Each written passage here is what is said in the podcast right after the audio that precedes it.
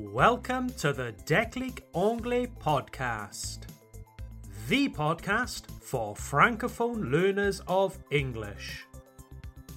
If you have an intermediate level in English and you would like to improve your listening comprehension skills, this is the podcast for you. This podcast is like a stepping stone, un tremplin, a stepping stone which will help you understand more difficult materials like movies and real life conversations. There is a transcript, une transcription, a transcript, available for this and every episode of the podcast.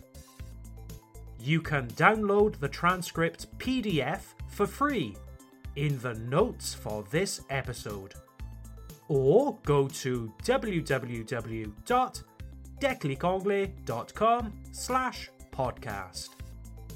That's declicanglais.com slash podcast.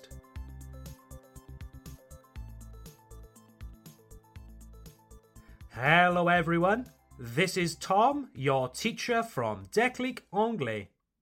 I hope everything is okay on your end, wherever you are, in France or the world. So here we are in October 2022 already. Autumn is here. I must say, this year is going by so quickly.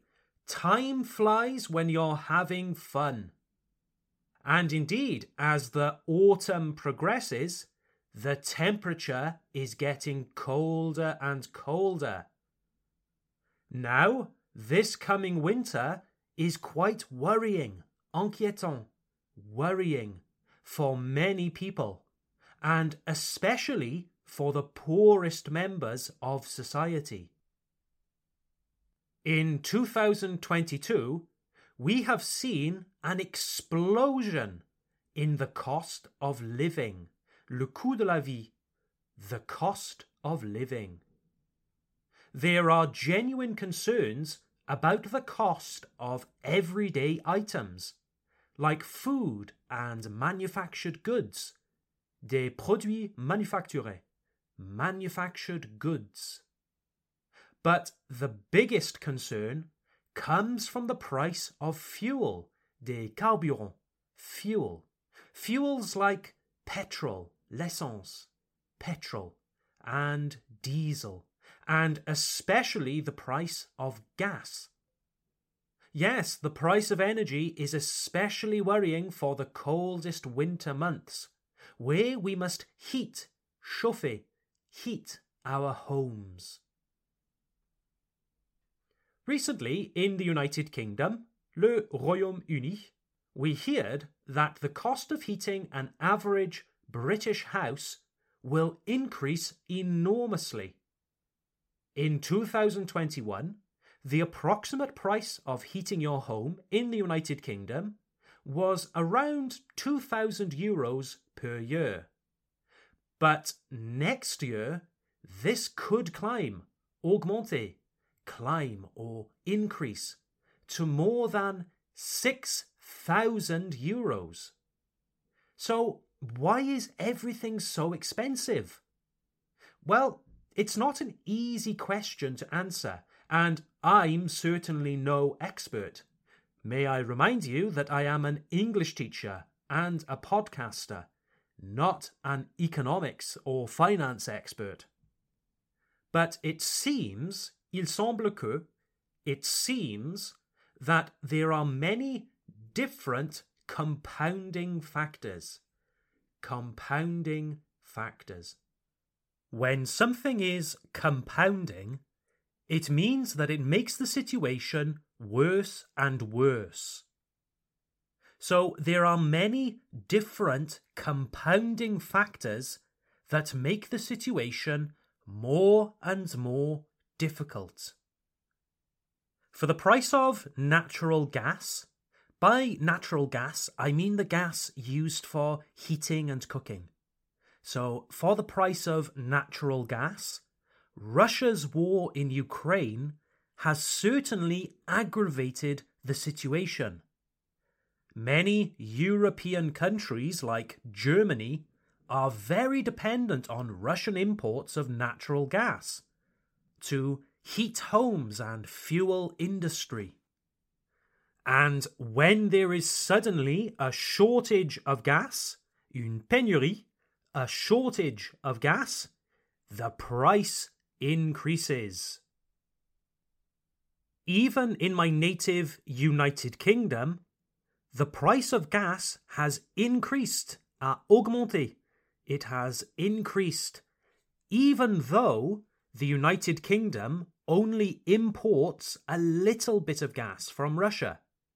The United Kingdom produces a lot of its own gas from platforms in the North Sea. And the majority of imports come from Norway, La Norvège, Norway. But despite this, malgré tout cela, but despite this, the price of gas has increased because now there is more demand for Norwegian gas.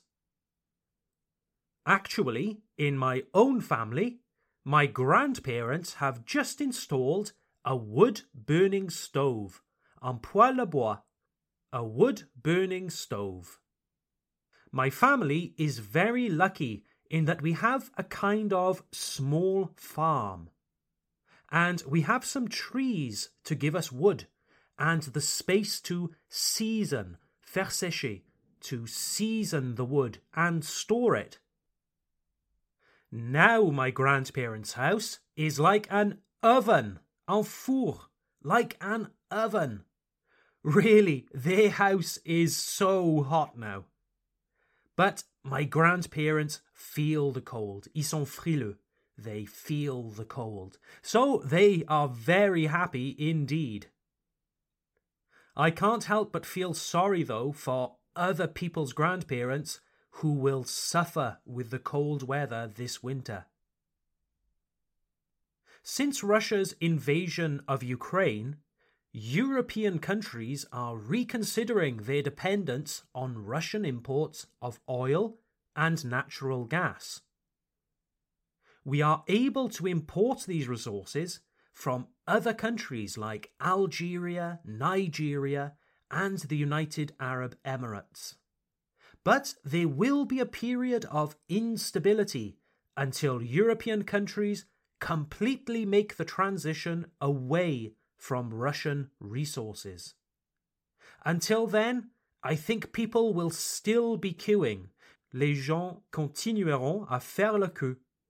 They will still be queuing at the petrol stations with the cheapest fuel.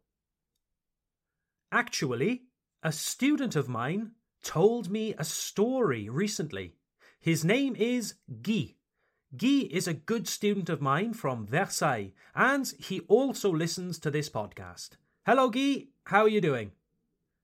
So, Guy told me a story where he was stuck in traffic. Cars everywhere, a traffic jam, un bouchon, a traffic jam, nobody moving. And the police were also on the scene, the blue lights flashing, redirecting the traffic. He thought, oh dear, there must be a terrible accident here. But no, not at all. The cause of all the commotion was not an accident, but people queuing for petrol. So many people were queuing in their vehicles that they were even blocking the road. Well, it's good that there was no accident. But wow, the price of petrol at the moment. It's expensive here in Alsace too. I filled up my car the other day and I almost cried.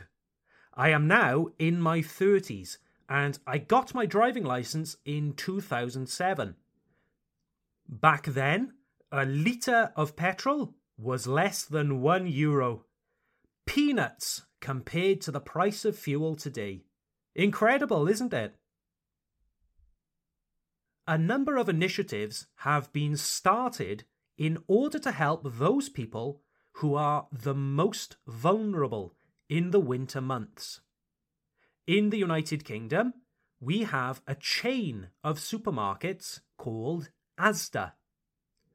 Asda is quite a big chain, comparable to French chains like Auchan or Super U. Many of these supermarkets have small cafes where you can get something to eat and drink. During the months of November and December, the Asda cafes will offer a winter warmer meal deal. A winter warmer meal deal. Une sorte de formule pour se réchauffer en hiver. So, in this deal, la formule, the deal, if someone is over the age of 60 years old, they will be able to buy a bowl of hot soup with bread for just one pound. Just one pound, approximately one euro fifteen cents. And on top of this, they also get unlimited hot drinks like tea and coffee. This could go a long way to protecting the most elderly people, les personnes les plus âgées, the most elderly people, many of whom are in a vulnerable financial position and are making the difficult decision between having a warm home and food.